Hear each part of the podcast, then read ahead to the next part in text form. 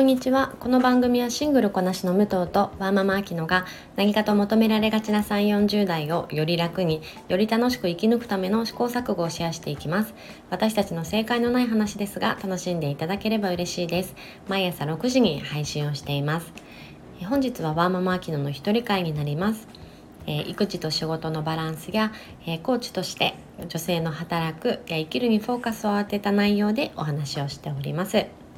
また先日2人目を出産いたしまして、えー、久しぶりに赤ちゃんとの生活をしております。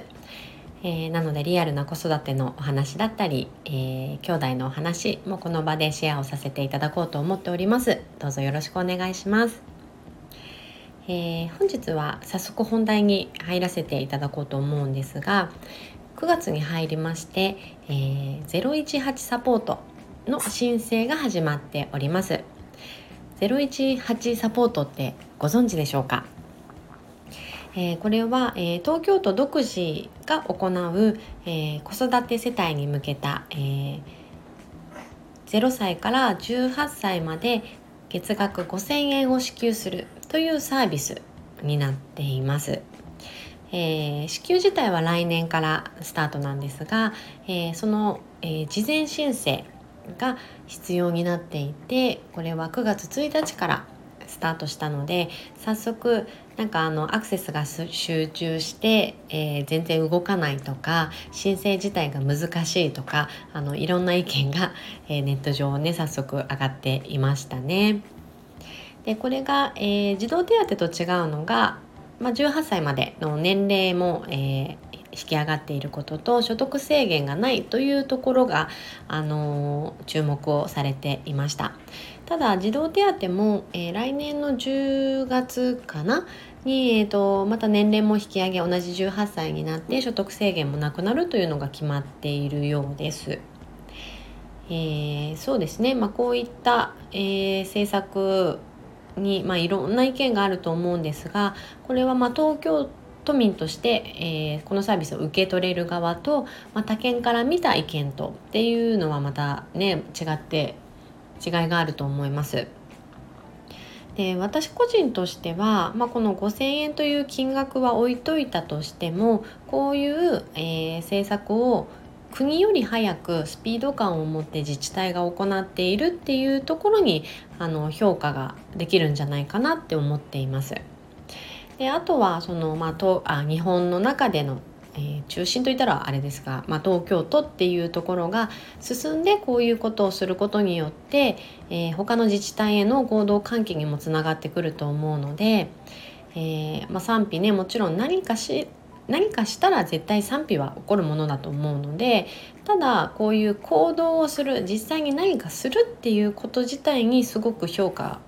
を私はしています。この現金給付に対しても、えー、もっと具体的なあの給食費無料とか、えー、学費無料とかそういう具体的なあの他になかったのかという意見もありましたが、えー、経済状況って本当にそのご家庭それぞれだと思います。その実際に5,000円分本当に生活費の補填にするご家庭もあると思いますしえー、5,000円余裕ができたから子供に新しい習い事をさせようっていう選択をするご家庭もあると思います。あとは、えー、その5,000円のうち1,000円とか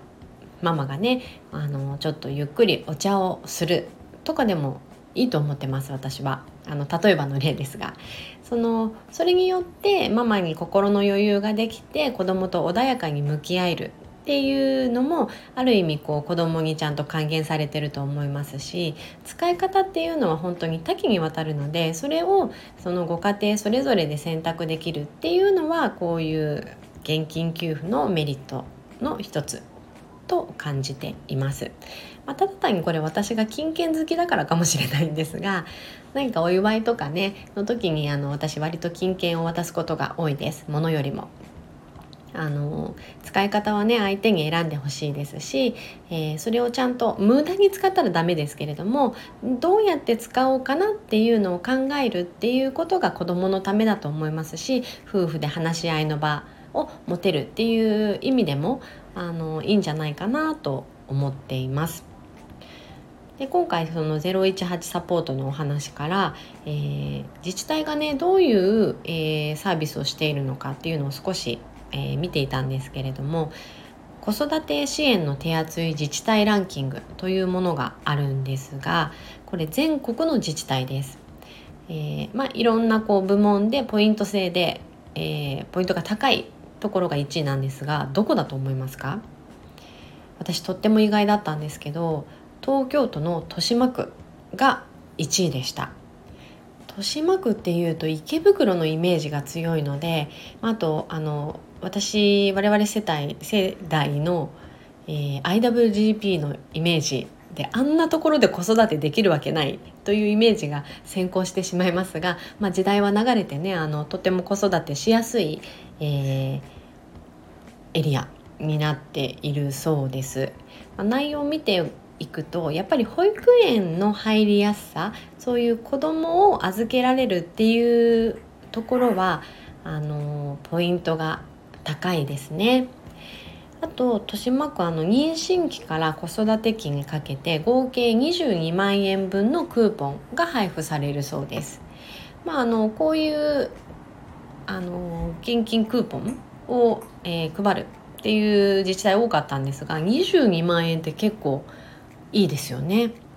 あの今私も子育て真っ只中で感じるのはあの子育て用品って本当にそのこの期間しか使わないんですけれども必要なものが山ほどあるんですよね。まあ消耗品も含めて細々したものや大きいものからで今まあこの時代でやっぱりこう横のつながりを持って、えー、使わなくなったのをお譲りいただくっていうことも今回積極的にしているんですがそれでもあの自分たちで購入しなきゃいけないもの必要なものってたくさんあります。なので、ね、これ本当にありがたいと思います。であとは、えーまあ、これも東京都なんですが奥多摩は、えー、第1子から保険料あごめんなさい保育料無料とかあとすごいなと思ったのが、えー、格安で家が借りれて、えー、22年間そこに定住していたらその22年後無料で譲渡してもらえる家と土地が手に入っちゃうんですよ格安で借りていたものが。なんか、まあ、こういう、えー、子育て世帯への、えー、対策ではありますが、えー、全体的に見ていくと人口減少に、え人がねこう少なくなってきている地域なんかは結構こうインパクトの強い対策をこうやっているなという印象でした。やっぱりこの子育て世帯にいかにこう来てもらえるかっていうところにつながってきますもんね。で余談ですが、えー、武藤さんの出身地も3人目出産に伴って100万円分のクーポン現金ではなかったと思うんですが、まあ、100万円もらえるっていうのをね打ち出してましたよ。結構インパクト強いですよね。まあでもだからといって3人目じゃあ産もうってなるのがどれくらいいるかっていうとあの本当に少ないと思います。全然ねその時ドーンと100万円もらっただけで子一人全然育てられないですからね。なので継続的な、えー、子育て支援あとはもちろん今100万円って言ったようにこの出産時への支援この両方が本当に、まあ、少子化対策にはつながってきますよね。なのでねこうちっちゃい今回018月5,000円それだけ見るとちっちゃいかもしれませんがこういうことを継続的に何かしらこうやり続けてもらうっていうことにすごく意味があのあると思っています。まあ、それによりねあの今の若い子たちってやっぱ子供を持たないってこう決めてるのが以前5割近くいるっていうお話をしたんですがあのまあ、理由を聞くとやっぱり経済的な理由でっていう人が多いですね。なので、まあ、少しでもそこに対しての不安の払拭ができるんだったらあのいいんじゃないかなと思います。まあ、ただねあのもちろん子供を持たないという一つの選択を尊重するべきではありますので、えーまあ、子供を持ちたいけど経済的な理由でも持てないかなって思ってるえー、若い子たちに少しこう気持ちの変化につながっていければ、まあ、理想じゃないかなと思います。あとやっぱり課題として感じるのは、えーまあ、子供を産むえー、リスクの一つとしてはやっぱり女性の、えー、キャリアの支障ですね、え、社会復帰の難しさとか子育てと仕事の両立の難しさっていうのが大きいと思います私自身もねすごく感じていますがなので子育て支援ってまあ、並行してやっぱりその働き方改革っていう部分で、えー、企業に任せるのではなくて社会全体で、あのー、進めていってほしいと思います。あとこういう子育て支援があのあるとね必ず、まあ、なんで子供ばっかり子育て世代ばっかりっていう意見必ず上がりますよね。まあ、これも本当にしょうがないと思うんですが、えー、やっぱりこの独身の方とか、えー、子を持たない世帯に対しても理解を得られるように進めてってほしいと思います。もちろん同じ納税者としてこう還元される側と何も得られない側って絶対こう不満が募ってくるのは当たり前だと思いますし、えー、そこもねこう社会全体が納得するような、えー、政策をしてもらうことによって子どもを育てやすい社会につながっていくと思っています。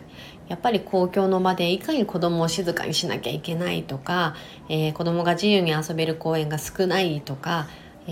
ー、やっぱりちょっと窮屈さを感じるのでそこは社会全体で向き合っていきたいなと思うところです。と今回はえー、こそ子を持つ側として、まあ、今回のサービスも受けれる側としてお話をさせてもらいましたがきっとあのね、立ち位置が違うといろんな見え方があると思いますのでいろんな意見を聞かせていただけたら嬉しいです。え、最後にちょっと雑談なんですが今ちょっと読んでる本がありまして子どもの心と体を丈夫にする、えー、食事の仕方とか、まあ、食材っていう内容の本なんですね。でこの本がアーユルベーダを元に、えー、書かれている本なんですけれども今まで私が知っていた知識と何でしょう真逆な内容だったりする部分もあって あのちょっとね戸惑いながら読んでいます。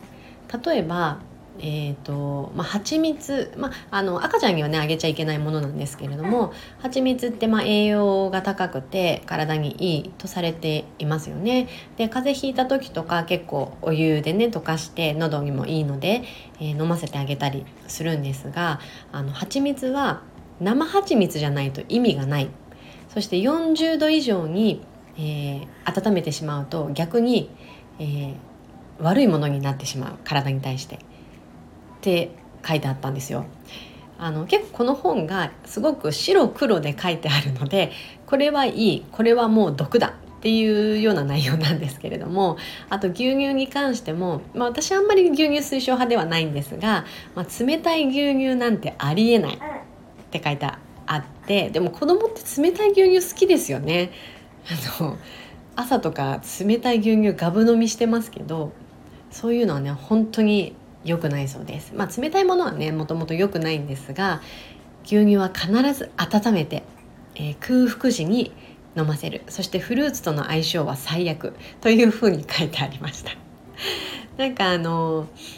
ね、こう知識が増えることによって何かを選択する時の指針になってあのそれは一つメリットではあるんですが、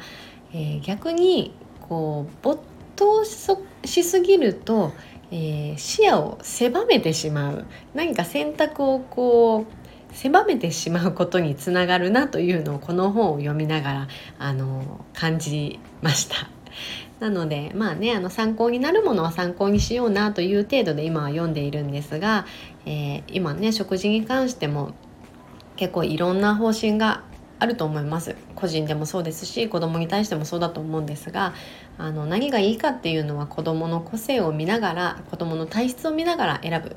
っていうのは、まあ、書いてあったんですが、まあ、まさにそれだよなと思って、えー、あんまりねこう突き詰めすぎず、えー、知識を増やしていくのがあいいんじゃないかなとちょっと感じたのでちょっとお話しさせていただきました。はい、えー、今日も聞いていただきありがとうございます、えー、この番組はスタンド FM はじめ各種ポッドキャストで配信をしています。ハッシュタグ正解のない話でつぶやいていただきましたら私たちがいいねやコメントをしに参ります。皆さんのフォローやご意見いただけますと大変励みになりますのでお待ちしております。ではまた次回失礼いたします。